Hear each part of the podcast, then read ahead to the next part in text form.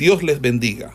Reciban un cordial saludo por parte del Ministerio El Goel y su centro de formación, quien tiene el gusto de invitarle a una exposición de la palabra de Dios en el marco del programa de formación de biblistas e intérpretes de las Sagradas Escrituras, hoy con la asignatura de Muy buenas y ricas bendiciones tengan todos mis amados hermanos. Hoy vamos a desarrollar esta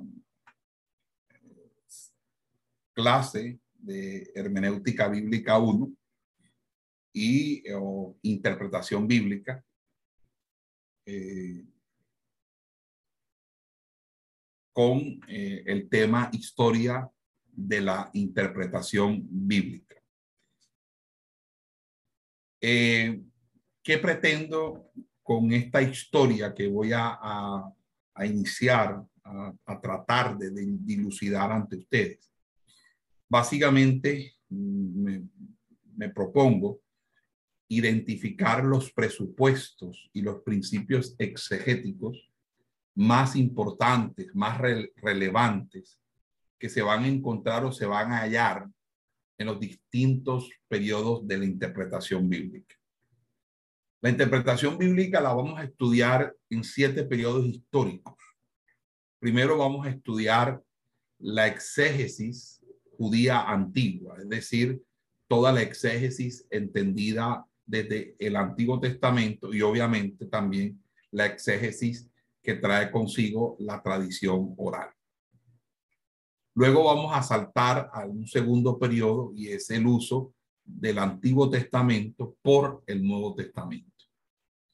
Luego vamos a pasar a la exégesis patrística o la de los padres del catolicismo romano, la medieval, que sigue siendo católica romana. Luego pasamos a la reformada, que sería la quinta ya. Y luego la exégesis de la postreforma, o de la contrarreforma católica. Y por último, vamos a mirar la hermenéutica bíblica o la interpretación bíblica contemporánea o moderna. Eh, esto es más o menos lo que lo vamos a hacer en esta clase y de pronto, si no me alcanza el tiempo, pues eh, seguiría en la próxima. Pero eh, aquí la pregunta sería, por qué tenemos que estudiar o por qué tenemos que ver la historia, por qué tenemos que eh, eh, ver la historia de la eh, interpretación bíblica. Bueno, desde que Dios reveló las escrituras a través de los siglos, ha habido muchísimos enfoques al estudio de la palabra de Dios. Los intérpretes más ortodoxos han subrayado la importancia de la interpretación literal, con lo que ellos quieren decir que la palabra de Dios debe interpretarse del modo que uno interpreta la comunicación humana normal. Otros eh, a lo largo de la historia han practicado un enfoque alegórico y aún otros han buscado en cada letra y cada palabra un significado secreto, oculto, espiritualista, que necesita descifrarse. Cuando nosotros revisamos la historia de esas prácticas, esto nos ayuda a vencer la tentación de creer que cualquier sistema tiene eh, eh, la completa veracidad o tiene la completa verdad o la verdad absoluta. Es decir, un vistazo histórico de esas prácticas nos ayudará a vencer la tentación de creer que un sistema en especial es el único sistema que haya existido jamás. Una comprensión de los presupuestos, de los métodos eh, o de los presupuestos de los métodos eh, que existen provee una perspectiva amplia, equilibrada, que nos capacita a nosotros para entender y también hacer apología frente a las hermenéuticas o las prácticas exegéticas que son distintas a los criterios que emanan de la sana doctrina. Entonces, nosotros vamos a, siempre a observar errores, errores doctrinales que uno quizá entiende que lo puedan cometer personas y grupos religiosos en, en nuestro tiempo, pero casi siempre esos errores doctrinales no son nuevos, son reediciones de errores doctrinales que vienen minando a lo largo y ancho de la historia. Y como dice el conocido refrán, el que no aprende de la historia está condenado a repetirla, nosotros podemos decir claramente que cuando nosotros creemos, por ejemplo, que la doctrina eh, de la unicidad promulgada por los pentecostales unidos tiene su origen en el arrianismo del siglo eh, pues, y siglo cuarto, o el sabelianismo del siglo tercero y siglo cuarto, o eh, que los testigos de Jehová que enseñan que el Espíritu Santo es la fuerza activa, no es más que una forma de monarquianismo dinámico, mientras que la de eh, las, la enseñanza eh, acerca de la unicidad es un monarquianismo modal o modalista, entonces entendemos que el monarquianismo fue una discusión que se dio anterior al concilio de Nicea y preparó al concilio de Nicea. Entonces, en ese orden de ideas, podemos ver que todos los errores y las interpretaciones tienen una historia. En ese sentido, nosotros vamos a, conforme eh, estudiemos la historia de la interpretación, vamos a ver a muchos de los llamados grandes, de los grandes eh, teólogos, eh, exégetas, eh, intérpretes, como el caso de Orígenes, que es un hereje, Agustín, que es otro hereje, Lutero, que tengo mis dudas sobre Lutero, aunque realmente Lutero podríamos decir que no, no se cuenta como un hereje. Entonces, en ese sentido, ellos prescribieron unos principios hermenéuticos que ellos mismos practicaron, que ellos mismos eh, eh, hicieron eh, en su practicaron y los convirtieron en textos, libros que fueron orientadores o orientaron la práctica hermenéutica, la práctica interpretativa en los siglos venideros. Entonces nosotros vamos a ir escalando en la medida en que vayamos desarrollando. Esta es una introducción histórica, esto no es un, curso de historia de la, de la interpretación, es, un, es apenas una mención que vamos a hacer, por lo tanto no voy a, a estar profundizando ni en autores, ni tampoco en textos específicos, sino quiero dejar como una especie de marco general, de marco contextual, y en ese sentido quiero que eh, lo interpreten de esa manera. Entonces vamos a comenzar primero con la exégesis judía antigua. Entonces vamos al libro de, de Nehemías, vamos a Nehemías. No sé si todos tienen Biblia. ¿Sí tienen Biblia aquí? Nehemías. ¿Tienen Biblia? Sí tenemos, pastor. Amén. Nehemías capítulo 8.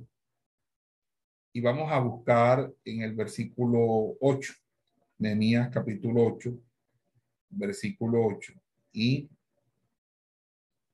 dice la escritura de la siguiente manera.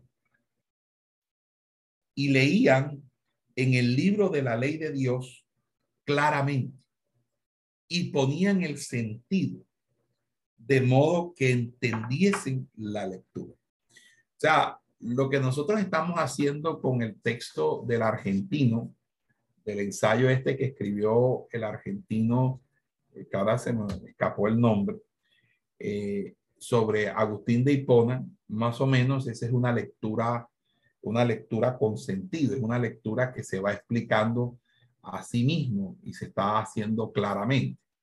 Entonces, fíjense que nosotros en, este análisis de la historia y la interpretación bíblica tendríamos que comenzar con la obra de extras, porque quien estaba leyendo ahí era extras Esdras y los levitas que acompañaban a Esdras.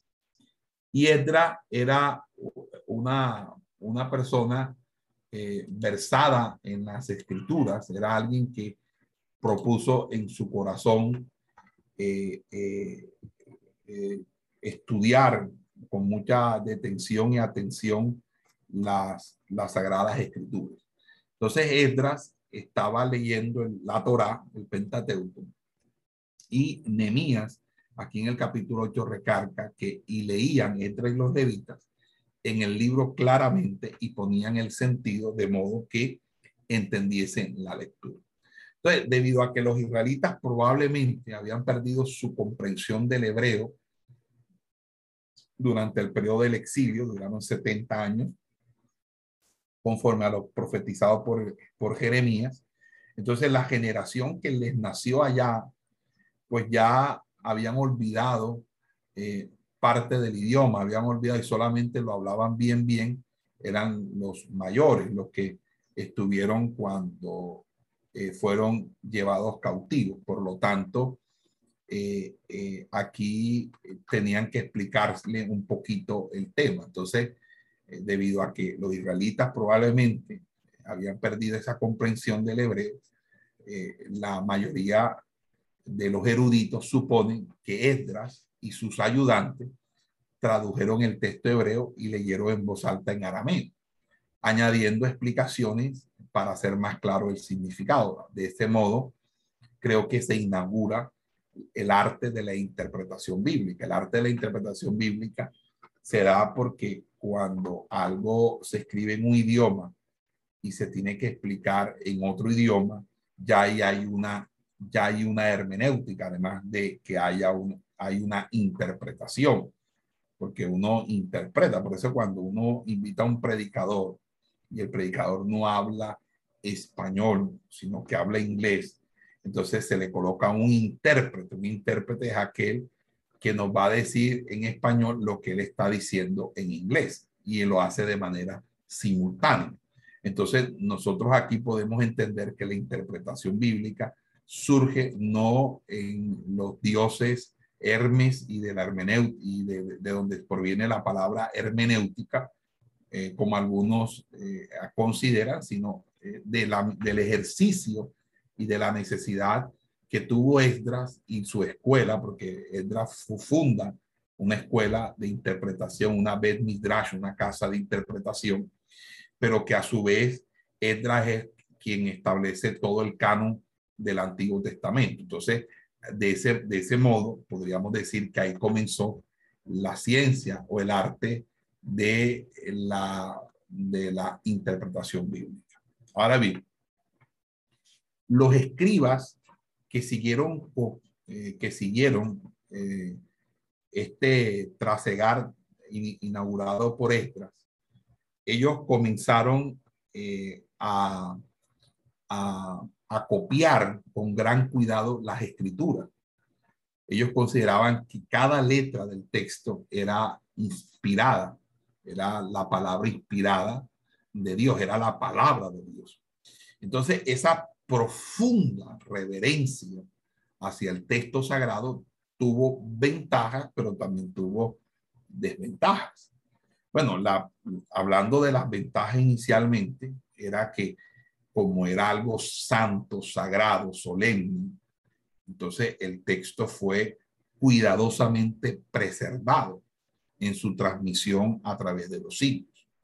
Entonces, ahí podemos darnos cuenta de la confiabilidad que podemos tener nosotros de las copias que hacían los escribas, porque aunque hubiesen errores, que como seres humanos cometemos errores, pues ellos eran muy cuidadosos frente a esa transmisión de el texto eh, inspirado por el Espíritu Santo. Pero también surge una desventaja, la desventaja es que los rabinos empezaron entonces a interpretar las escrituras por métodos distintos a los que se emplean en la interpretación normal de la comunicación. Entonces los rabinos presuponían o, daban a entender que como Dios es el autor de las escrituras, el intérprete podía esperar hallar numerosos significados en cualquier texto. Y entonces empezó a dársele mucha importancia a cada detalle incidental del texto, cada detalle incidental del texto. Fue el rabino Akiva, uno de los compiladores de la Mishnah. otra situación es que a la par de que había una tradición escrita, que la tradición de la Torá, el Nevín, el Ketubín, los rabinos, y sobre todo motivados por el grupo de los fariseos, que fueron los que sobrevivieron luego de la destrucción del templo y luego de la, de la, de la del sofocamiento de la insurrección de, de Masada, donde se puso fin a la revuelta judía y que dio como resultado la expulsión de los judíos del territorio. Es decir, el imperio romano prohibió que los judíos volvieran nuevamente a Israel. Por lo tanto, los judíos se fueron, tuvieron que irse a otras naciones y esa dispersión de ellos duró hasta 1948, es decir, duraron casi 1900 años, eh, eh, que ellos no, no volvieron a, sino hasta cuando ellos volvieron a retomar la nación de Israel en 1948. O sea, estamos hablando de algo que ah, sucedió a escasos 70 años. En el 2018 se celebraron los 70 años de la conformación de, eh, del Estado de Israel.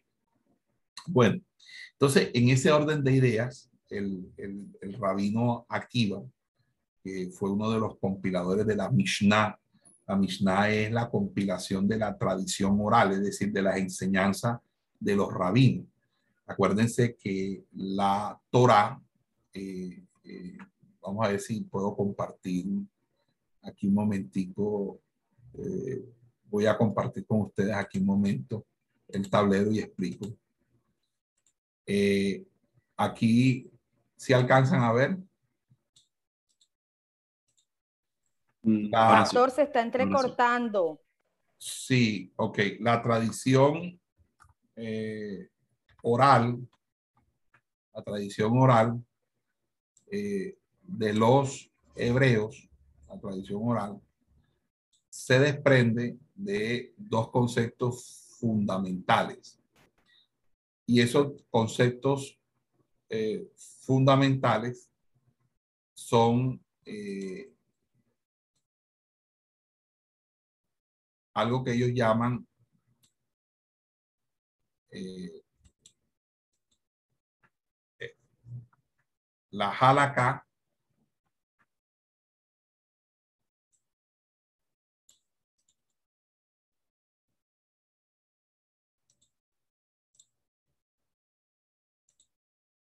acá Y otro que se, denomina, la Haggadah. O sea, ellos eh,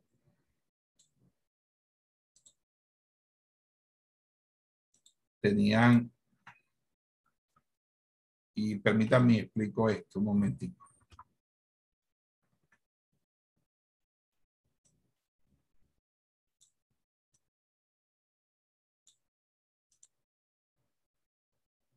La halakha, eh, por así decirlo, eran las interpretaciones que hacían los rabinos o los, los intérpretes eh, sobre aspectos normativos, sobre aspectos normativos de la, de la Torá, de los 613 mandamientos. En halakha lo que había era aplicar aplicar los, las leyes o mandamientos, las mishbot, los mishbot o los torot, que son mishbot mandamientos o torot leyes, e, o los hukok, los decretos de Dios, en la vida, en, los casos concretos, en la vida cotidiana, la vida diaria. Haggadah era algo más relacionado con la interpretación o la enseñanza aplicacional de textos narrativos, de textos sobre la vida eh, de los hombres de Dios en el Antiguo Testamento y traía como, como una enseñanza ética y moral. La Halakha y la Haggadah empezaron a formar lo que se llama los la vamos a hacerlo aquí un poquito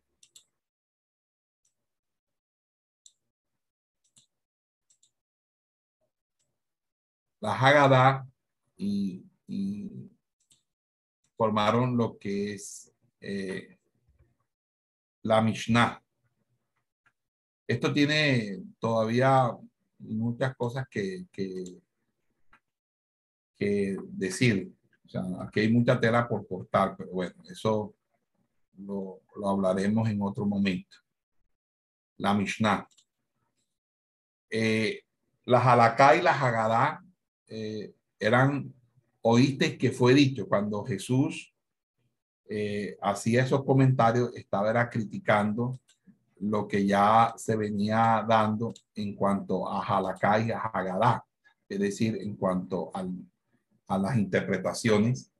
Por ejemplo, la ley del Shabbat, la ley del sábado, eh, es un Halaká, es, perdón, es un Torot, es una ley de Dios está en los 613 mandamientos, pero las prohibiciones que ellos agregaron, como no recoger espigas de reposo en, un momento en que se tiene hambre, o no poder sanar a alguien que estaba 18 años atormentado con un espíritu de enfermedad, eso no hacía parte del torot, de la enseñanza de la ley, sino que era halakha, es decir, era enseñanza de los hombres. Y esa tradición se impuso de tal manera que Jesús decía, oíste que fue dicho, más yo digo. Entonces, eh, dice que por la tradición de los hombres, ellos eh, lo que hacían era oponerse a, la, a, la, ley, a la ley misma del Señor, olvidando, por ejemplo, la misericordia. Entonces, la Mishnah fue compilada y luego eh, sobre la Mishnah también se hizo otro estudio que ese estudio fue el estudio que se denominó posteriormente como la Gemara. La Gemara. La Gemara tuvo dos vertientes. Una Gemara, una Gemara que se dio eh, de carácter eh, una gemara que fue la, la gemara de Jerusalén y otra que fue la gemara de Babilonia. Porque muchos de los judíos se radicaron en Babilonia luego de la, de la, de la situación que pasó en Masada, que fue la, la, la, la destrucción total y la expulsión de los judíos en Masada. Entonces, eh, eso es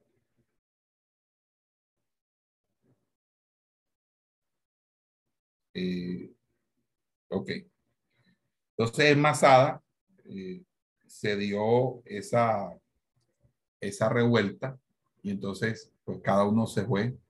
De ahí Gemara y luego de la Gemara vino el Talmud, que yo creo que ustedes de pronto lo han escuchado. Entonces, todo esto surge de la tradición oral de la Halaká y de la Haggadah. De la Halaká y de la Haggadah forma la Mishnah, la Mishnah, la Gemara. Entonces, el primer compilador, el primer compilador de, de esta, el primer compilador de esta Mishnah fue el señor Judá Ben Akiva o Akiva. Akiva, que se le llamaba Akiva Ben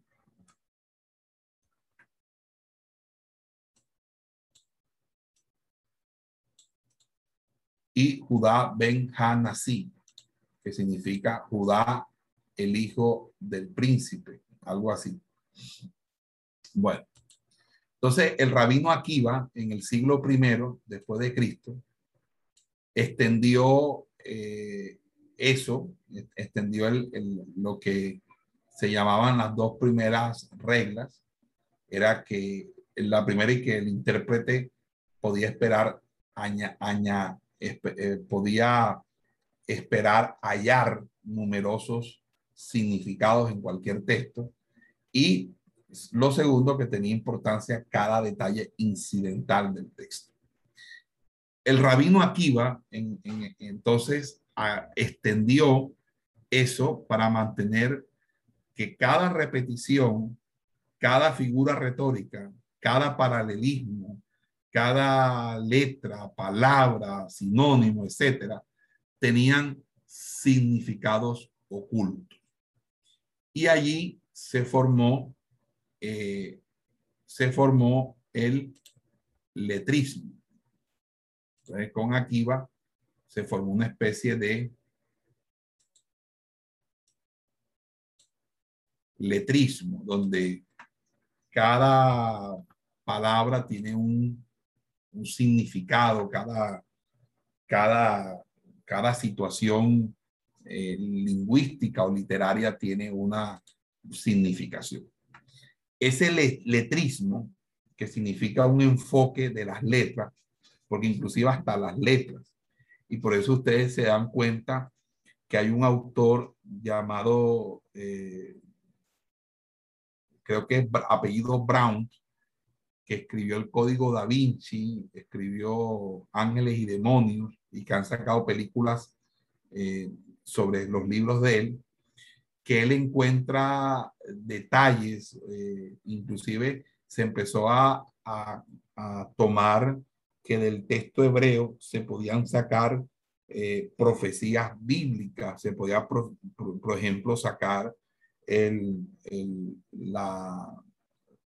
la fecha del 11 de septiembre, la muerte de Isaac Rabin, por ejemplo, un primer ministro de Israel muy famoso por ser uno de los primeros que intentó una verdadera paz con los palestinos. Entonces, en ese sentido, mis amados hermanos, ese letrismo eh, es un enfoque indebido de las letras de las cuales se componía las palabras de la escritura era llevado muchas veces al extremo que el significado que el autor tenía en mente era lleno de especulaciones fantásticas que los rabinos tomaban como reales o verdaderas. En ese sentido, Pablo habla acerca de las fábulas y las interminables genealogías. Eso es una alusión a ese modus operandi que se fue gestando precisamente en estos,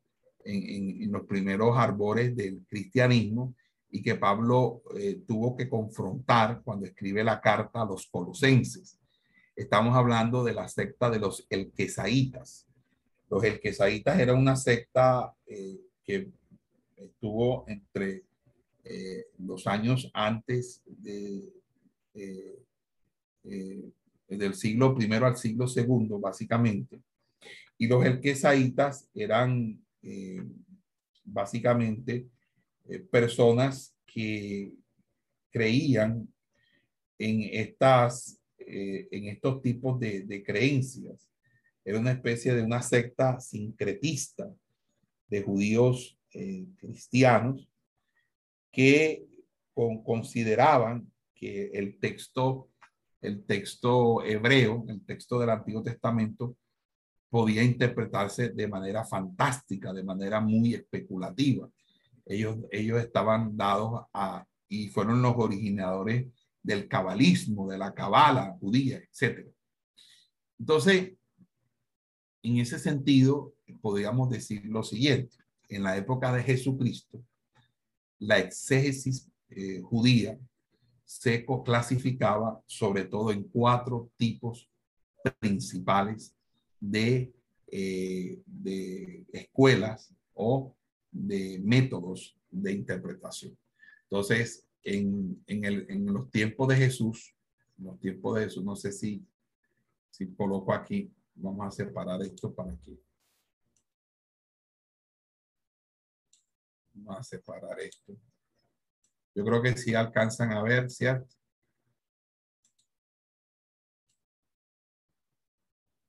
Amén, alcanzan a ver. Amén, pastor. Amén. Amén, pastor. Ok, en los tiempos de Jesús, vamos a colocar aquí, en los tiempos de Jesús, nosotros vamos a encontrar cuatro distintos métodos de interpretación.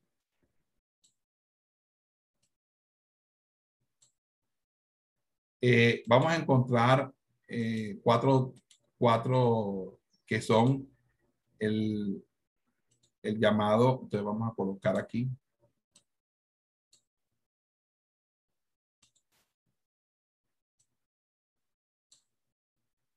Cuatro, que son el literal, que es el primero que vamos a, del cual vamos a hablar. Ahí.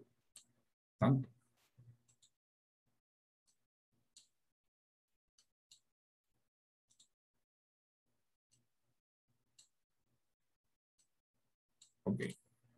Entonces, el primero es el literal, método literal. Hay otro que es el método misdraico de la midrash. Otro es el, en los tiempos de Jesús también hay otro que es el peshet, colocarlo así, Peshet. Y en los tiempos de Jesús, además del Peshet, estaba también el alegórico.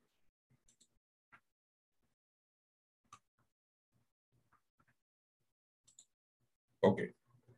Entonces, ¿cuáles eran los cuatro, las cuatro escuelas o los cuatro ahí en pantalla que tienen ustedes?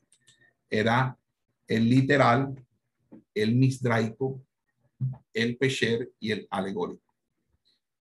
El método eh, literal de interpretación eh, mencionado como Peshat, eh, al parecer servía de base para otros tipos de interpretaciones. Entonces, comencemos entonces diciendo que el método literal era el método en el cual se suponía que era el método por así decirlo, común, eh, donde no había ninguna disputa, porque todo el mundo entendía eso de manera tal que estaba claro, suponía que el comentario sobre ese, ese texto, ese texto era completamente conocido por todos y no había disputa al respecto.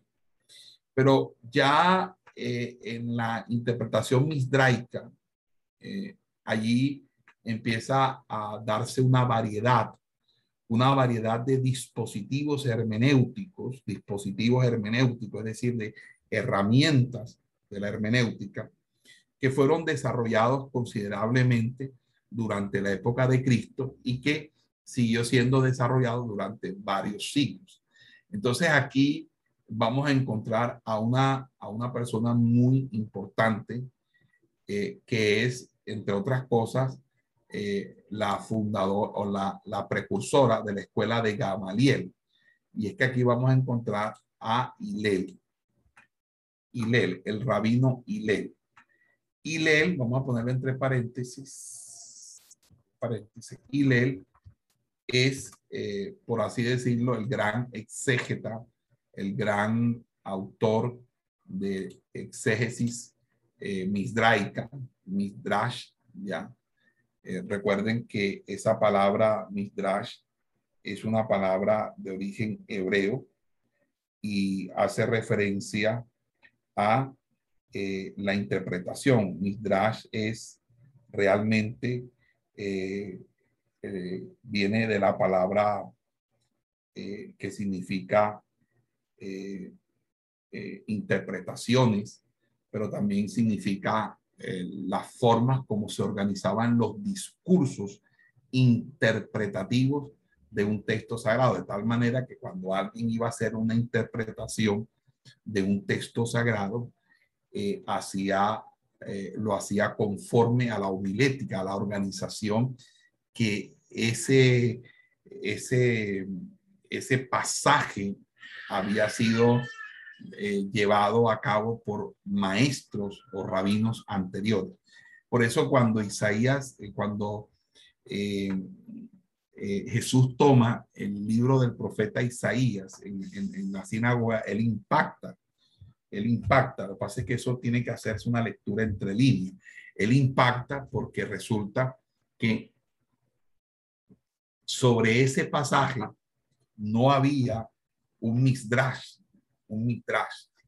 Y por eso los rabinos omitían hacer lectura del, pasaje o en su defecto hacer explicación porque entendían que esa palabra era una palabra mesiánica, era una palabra para el Mesías pero Jesús dice, esa escritura hoy se ha cumplido. Imagínense, él está diciendo, él hoy se ha cumplido.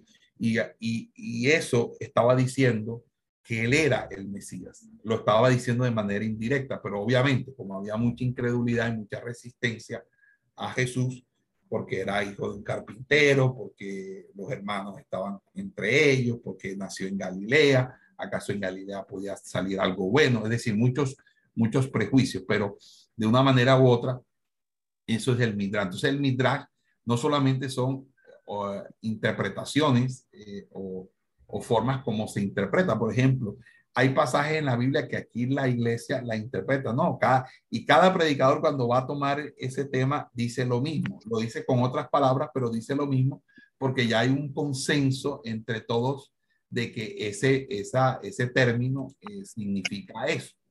Entonces, en ese orden de ideas, aquí aparece la figura rotulante de el rabino Hillel. Hillel es, es el iniciador de la escuela de la que va a formarse Gamaliel, de la, que a su vez es el maestro del apóstol Pablo. Entonces, aquí en el rabino Hillel, cuya vida es anterior al surgimiento del cristianismo, a él se le considera como el que desarrolló las reglas fundamentales, las reglas fundamentales de la exégesis rabínica que recalcó, entre otras cosas, lo que se llama los paralelos, que es la los paralelos de ideas, los paralelos de palabras o frases, que son obviamente la relación eh, que se da en textos, en textos bíblicos que se pueden tomar como semejantes o asimilantes o asimilados. Entonces, en ese sentido, mis amados hermanos, eh, nos encontramos frente a, a, un, una, a un texto. Eh, por favor, cierren el micrófono.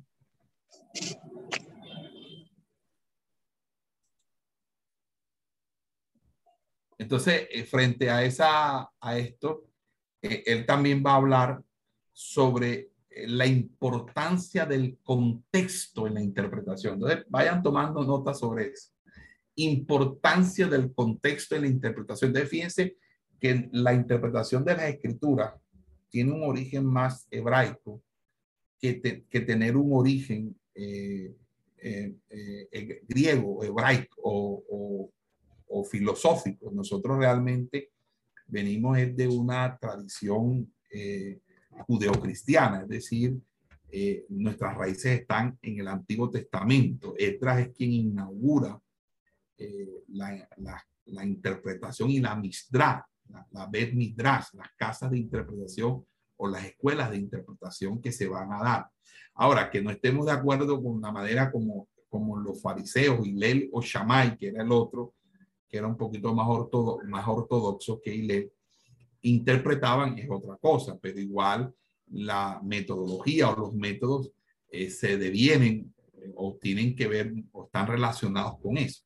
También hay algo interesante en Hillel y es que Hillel nos habla también de la relación de lo que se llama la, de, la, eh, la ir de, lo, de los principios generales a los principios particulares. Y eso se llama eh, la deducción, es decir, de unos principios eh, generales a unos eh, principios particulares. Entonces, hay inducción cuando se va de lo particular a lo general, pero Hillel era de los que consideraba que se tenía que partir de principios generales y luego desde los principios generales atender los casos particulares. Entonces, en, ese sentido, eh, se daba de lo general a lo particular.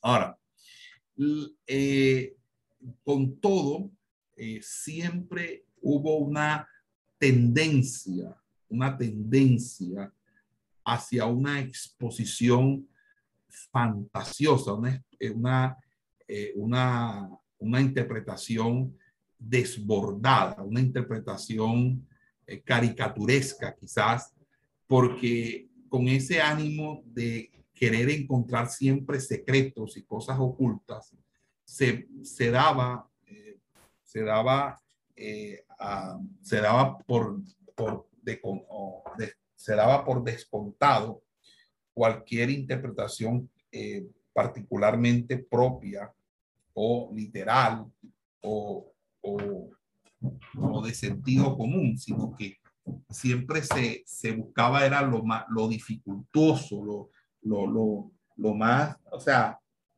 de ahí es que el Señor va a decir de poner cargas pesadas, cargas más pesadas.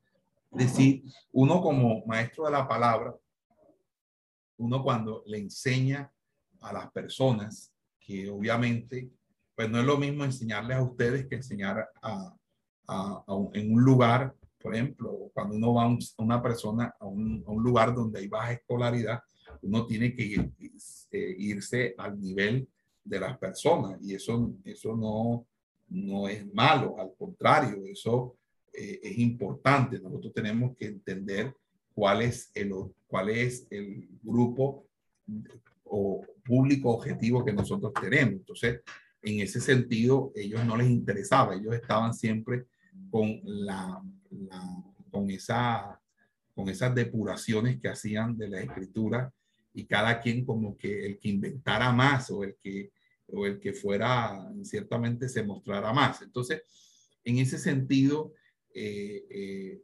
eh, nosotros hoy vemos ese tipo de exégesis cuando la gente habla de, de, desatar códigos y, usan unas terminologías rimbombantes, estrambóticas, hay gente, por ejemplo, que empieza, porque del texto hebreo sale, entonces comienzan con una cuestión, hacen una mala exégesis, no saben hebreo tampoco, han tomado eso prestado de otro predicador que dijo algo, inclusive a veces no consultan un diccionario, ni saben escribir esas palabras en hebreo, y entonces empiezan a sacar unas, unas enseñanzas completamente fantasiosas, pero que la van acomodando al sentir de las personas, a las emociones de las personas y las personas, primero les está hablando lo que ellos quieren oír y segundo lo está haciendo de una manera sofisticada, de tal manera que más que justificar lo que el hombre quiere, lo está revalidando, le está dando, lo está repotenciando.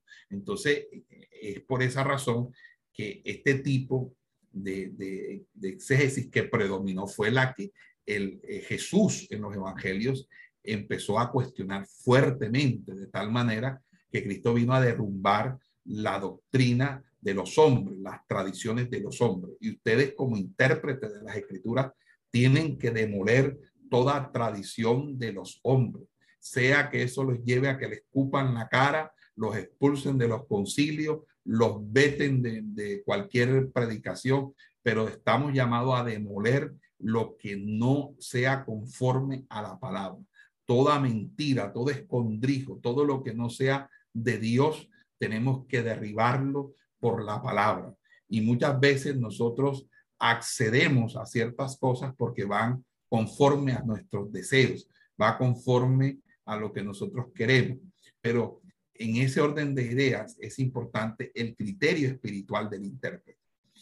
Volviendo al tema, luego de este paréntesis un poco extenso, quiero decirles que en ese sentido, eh, la exégesis eh, que se daba eh, en la escuela de Hillel, y casi en la mayoría de las escuelas en ese de, los tiempos de, anteriores al Señor y, cuando el Señor estuvo, eh, era que primero eh, eh, se daba significados a textos, frases y palabras sin consideración al contexto en el cual se trataba de aplicar. O sea, lo primero es que se violentaba el, el, el, contexto. Por eso lo que hizo Hillel, en cierta manera, fue algo revolucionario. Y por eso uno entiende por qué Gamaliel, discípulo de Hillel, termina haciendo una observación muy interesante en Hechos, cuando dice que, que,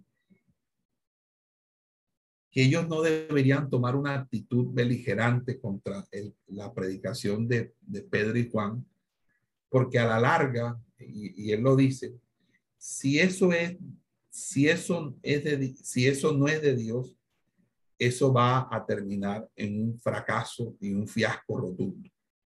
Pero si eso es de Dios, entonces nos estaríamos, nos estaríamos nosotros encontrando con una que estamos peleando contra Dios mismo. Entonces, él no dice que la predicación de Pedro y Juan, por la cual fueron azotados, era una predicación que fuera verdadera y por lo tanto había que recibir al Señor Jesucristo, como era la pretensión de Pedro y Juan. Pero sí deja entrever que él va a considerar que, que no debe haber una oposición política frente a un tema de fe, porque lo que allí se está mirando es la libertad religiosa, la libertad de expresar de manera eh, eh, de manera de manera muy muy particular una fe. Dices, dejen que prediquen su fe. Si esa fe no tiene sustentación en Dios, Dios no está con ellos, eso va a terminar, eh, se va a acabar. Pero si, si, ¿qué tal que sí? Entonces, e, eso deja entrever por qué la, el, él fue un poquito más abierto en, ese sentido. Entonces, lo primero era que la, la, forma de hacer la exégesis era desconociendo el contexto en el cual se trataba de aplicar. Es decir, solamente se daba significado a textos, frases y palabras sin observar el contexto. Y esto lo vamos a mirar cuando estemos dando las reglas heurísticas, las reglas de interpretación de la Sagrada Escritura. Lo segundo que se daba en esa tendencia, esa, a esa exposición fantasiosa, era que los judíos combinaban textos que contenían palabras o frases similares, fuera que los textos se refirieran o no a la misma idea. Es decir, el hecho de que las palabras fueran similares o idénticas, ya de una manera u otra le, le daba a ellos como que la, por así decirlo, el, el, les daba la patente de corso, la validez para decir que hacían parte del mismo tema. Entonces, imagínense eh, cómo sería entonces todo ese, todo eso de enredar una cosa con la otra. Es decir, simplemente porque una misma palabra se usaba en un texto y en, en el otro, ellos entonces decían que era sobre el mismo tema y no, porque obviamente no tenían en cuenta el contexto. Y lo otro, que era lo más grave para mí, o es lo más grave para mí, es que tomaban aspectos, aspectos incidentales de la gramática y les daba pertinencia interpretativa, es decir, si había una coma, si había algo.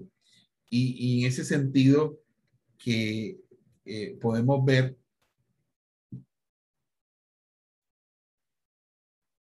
cosas tan interesantes. Por ejemplo, miren, miren que eh, hace años, hace unos años, eh, hace unos años, eh, bueno, hace casi, sí, más de 20 años, a mí me tocó confrontar a, algunos maestros de, un instituto bíblico, un concilio aquí muy conocido, el Instituto Bíblico de Boston, eh, nunca enseñé allá, pero sí fui profesor de los profesores de, Boston. Fui maestro de, de, de Otoniel Machado, de, de, Andrés Velázquez, de, Wilfrido Segrera, etc. Y una de las cosas que, que uno daba es que, por ejemplo, salían cosas muy extrañas de ahí, como por ejemplo el hecho de que eh, decían en algún, dijeron en algún momento que eh, antes de que Adán y Eva pecaran, ellos tuvieron hijos.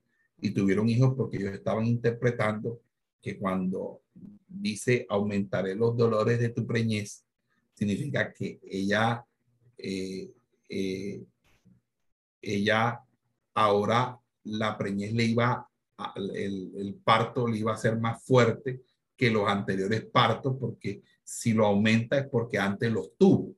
Y si antes los tuvo, entonces, eh, si significa eh, eh, que entonces ella tuvo hijo antes de, del pecado.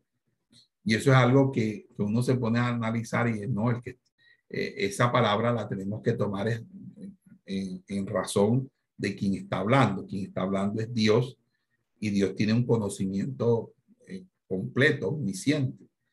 Y él sabe y, sabía cuál era el dolor de la preñez de ella en pecado y sin pecado. Y entonces él está diciendo, aumentaré porque dice, esto no estaba diseñado para que tuvieras este dolor de esa manera, pero ahora porque pecaste, ahora sí lo vas a tener. Entonces quien está hablando ahí es el Señor. Entonces ellos decían, que era como hablar, lo hablaban desde la experiencia de Eva, de que Eva entonces había tenido partos anteriores.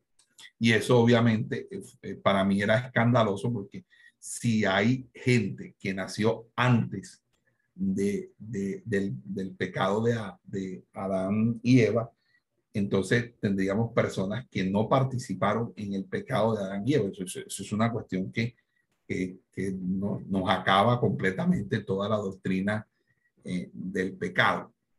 Eh, ustedes entonces han escuchado esas enseñanzas.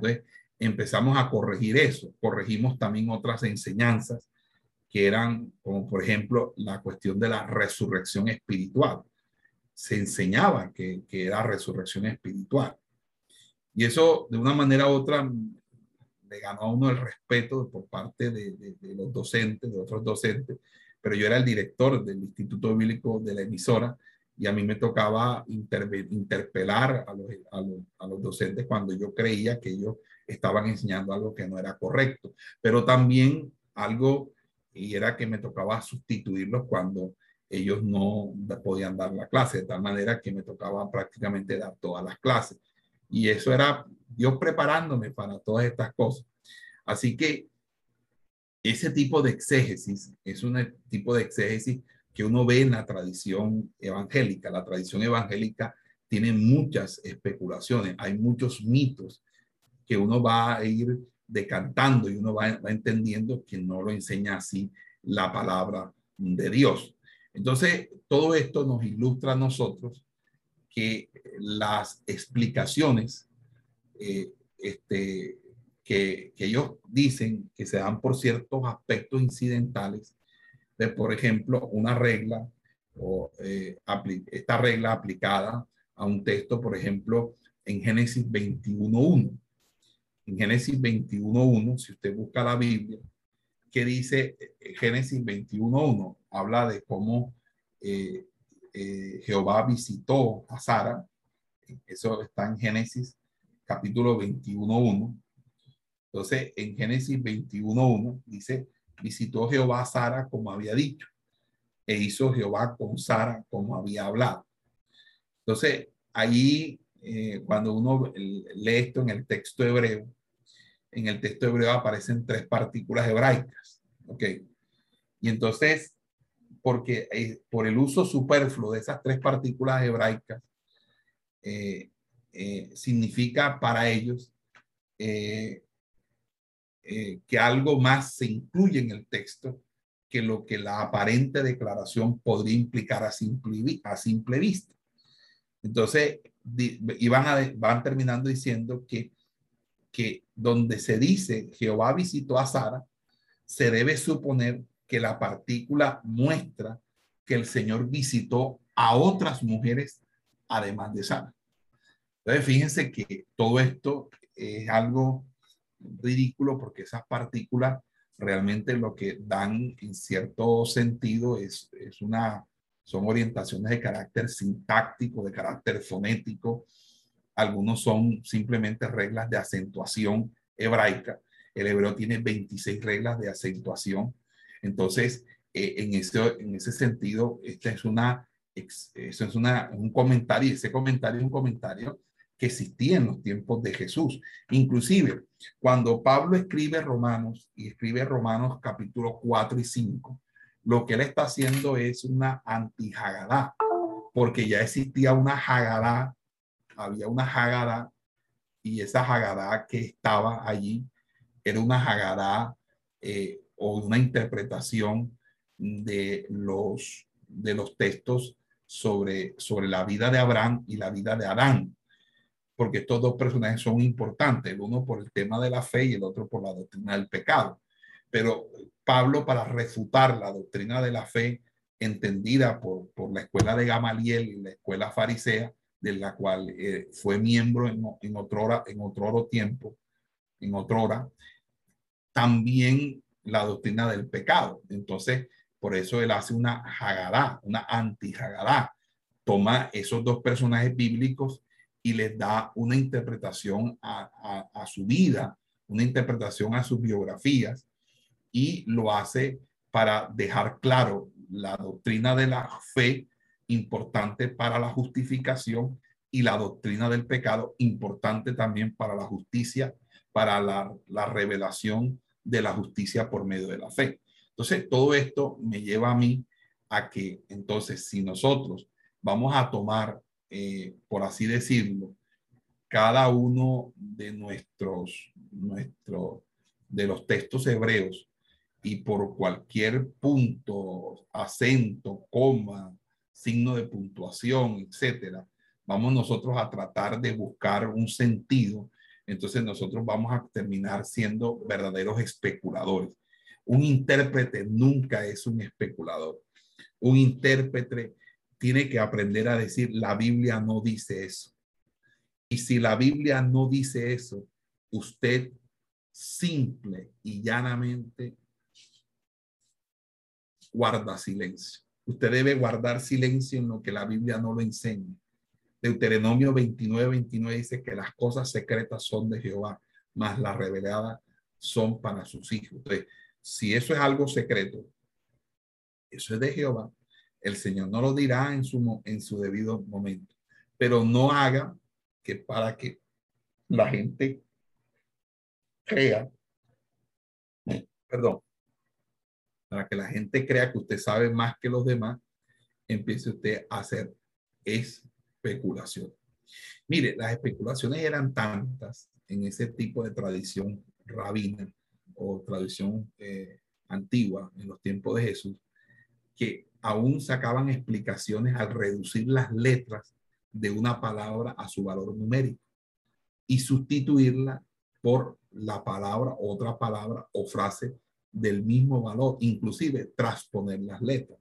Eso fue lo que llevó a que eh, quisieran decir que en el, en, el caso de Apocalipsis, la bestia que aparece en el capítulo 13 es Nerón, porque eh, si, toma, si se toma eh, es, ese nombre, eh, ese nombre equivale a 600, a, al 666. Entonces, eso también sucede, por ejemplo, en Génesis 14, 14. en Génesis 14, 14, nosotros vamos a encontrar allí el nombre del siervo de Abraham. Y el nombre del siervo de Abraham, bueno, ustedes lo buscan en su casa, es Eliezer. Y Eliezer, Eliezer, si ustedes toman las letras o los caracteres hebreos y los convierten a números, eh, Eliezer equivale a 318, es decir, que 318 eh, es el número de Eliezer. Y en Génesis 14, 14 se aparece que Abraham tenía 318 a su cargo, que era su ejército, el ejército con el que él sale a rescatar a Lot. Entonces, allí, por consiguiente, eh, eh, estaría diciendo que Eliezer, el, Eliezer eh, era tan, tan valorado por Abraham que el, el, solo Eliezer valía lo que valía todo su ejército de Abraham, que era de 318. Pero fíjese, esa es una, es, una, es una interpretación,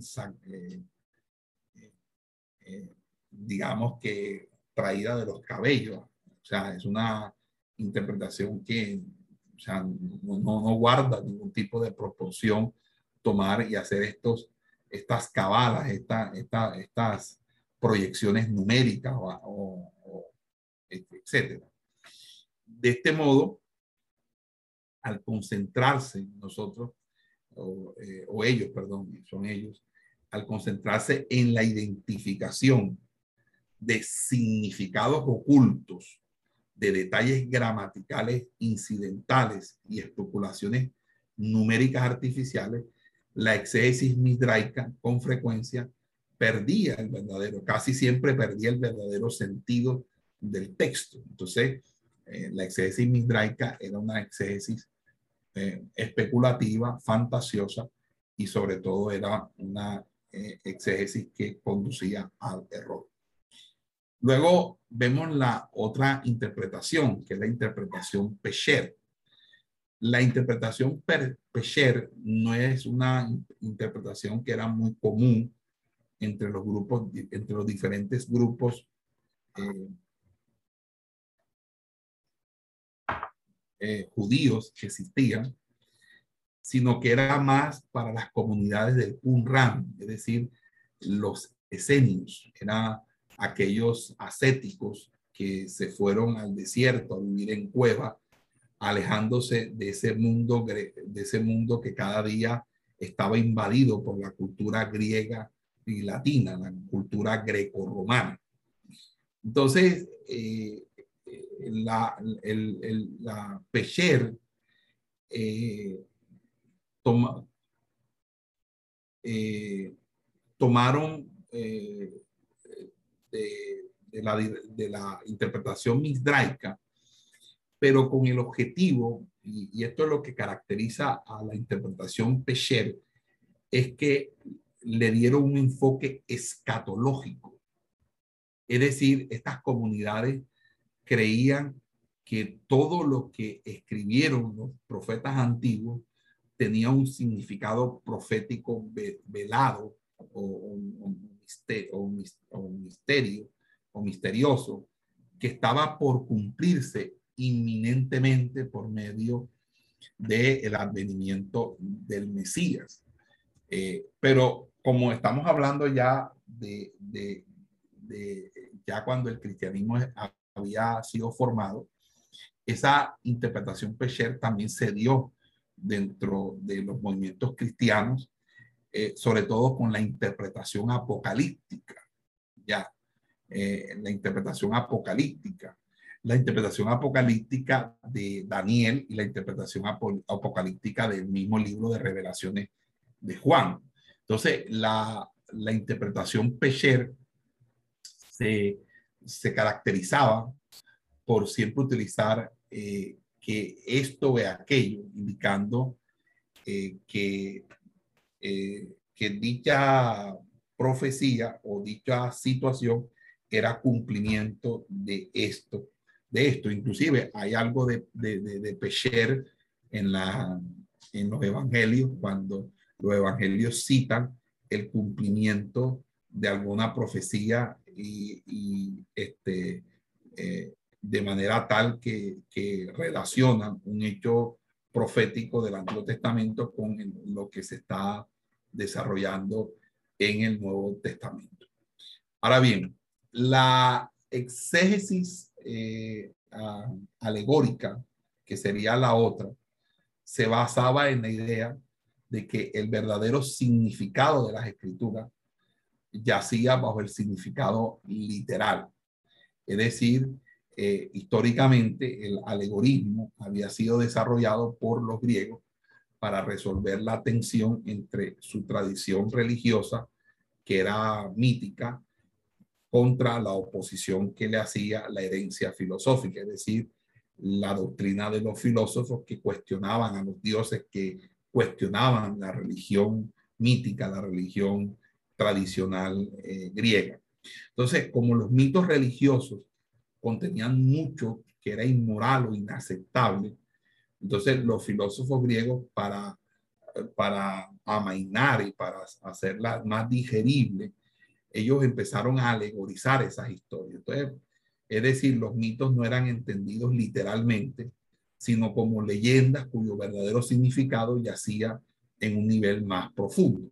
Pero, por ejemplo, ahí en la historia de los dioses, si ustedes han leído la Teodicea, eh, eh, eh, os han leído la Iliada, han leído la Odisea, la, ustedes se van a dar cuenta que ahí se muestra actitudes muy vergonzantes de los dioses griegos, porque los dioses griegos eran muy, muy impúdicos, eran, eran, eran, eran, este, eran una, eran muy dados a, las prácticas humanas carnales, sobre todo a pecados sexuales y a muchas traiciones. Entonces, en, en, ese sentido, eh, vamos nosotros a, a, encontrar eh, la, que lo que quisieron ellos en ese sentido fue tratar de hacer más digerible eh, el, el, texto, eh, la, la, mitología griega. Entonces es obvio que los mitos empezaron a, a, a, a entenderse de una manera tal que inclusive el mismo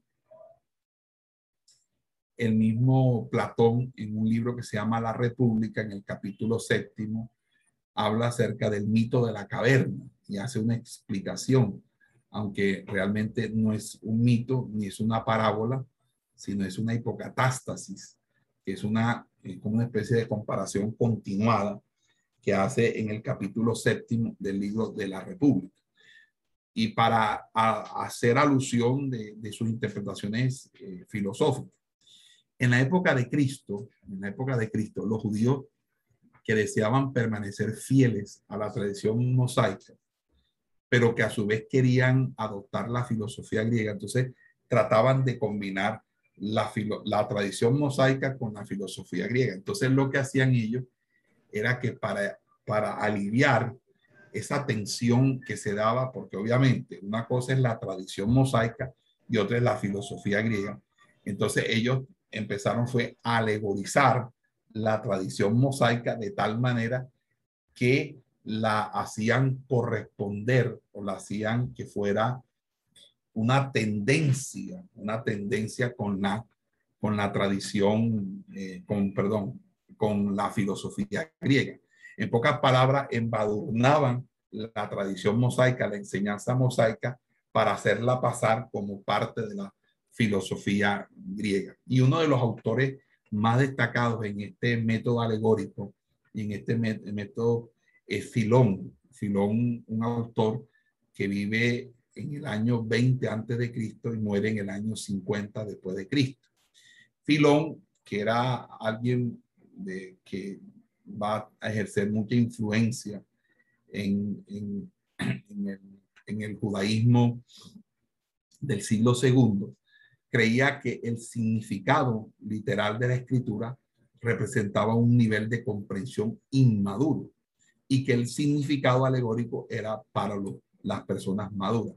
En pocas palabras, él partía de algo muy platónico. Filón era un platonista, era un neoplatónico. Filón estaba enamorado de Platón. Y va a hacer lo mismo que hizo Orígenes, va a terminar haciendo de Platón un santo y, diciendo que Platón estaba lleno del Espíritu Santo. Imagínense Platón eh, o Sócrates lleno del Espíritu Santo cuando Sócrates era un homosexual que tenía relaciones eh, sexuales con Eusebio y de la cual las mismas, eh, los mismos diálogos de Platón lo hablan de una manera abierta y sin, ningún, y sin ninguna incomodidad.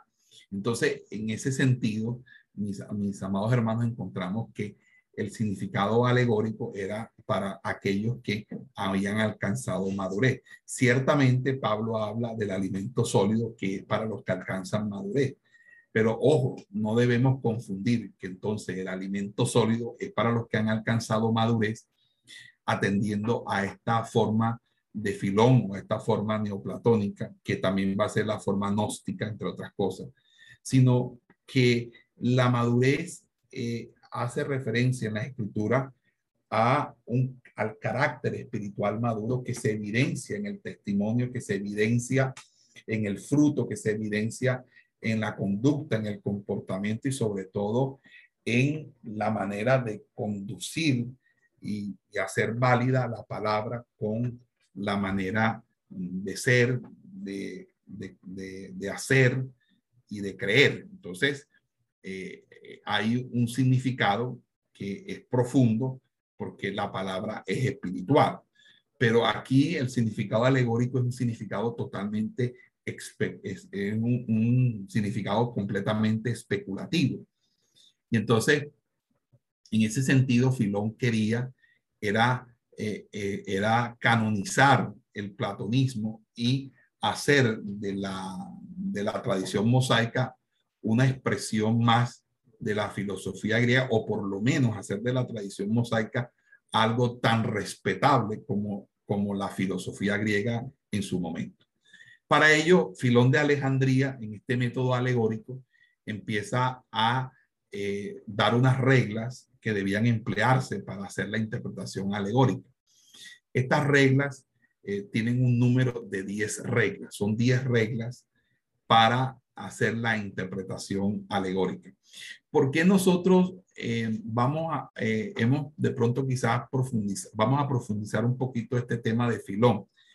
Porque Filón va a ser muy importante para la formación de una escuela que va a ser la escuela de Alejandría, de donde va a surgir Clemente de Alejandría Orígenes, porque Clemente y Orígenes forman parte de toda la escuela oriental de tradición, eh, este, tradición de tradición alegórica y va a formar no solamente una escuela de interpretación, sino una escuela de formación teológica que va a incidir en todos los debates del siglo tercero y cuarto y hasta el siglo quinto en, en, el, en, el, en la iglesia, en, el cristianismo. Entonces, eh, entender un poco a Filón es entender también a Clemente y a Orígenes, que son dos autores del siglo segundo y tercero. Vamos a suspender aquí, por favor. Vamos a hacer una pausa. Esperamos que este estudio haya sido de bendición para su vida y ministerio. A Dios sea la gloria. Este es el Ministerio El Goel, vidas transformadas para cumplir el propósito de Dios.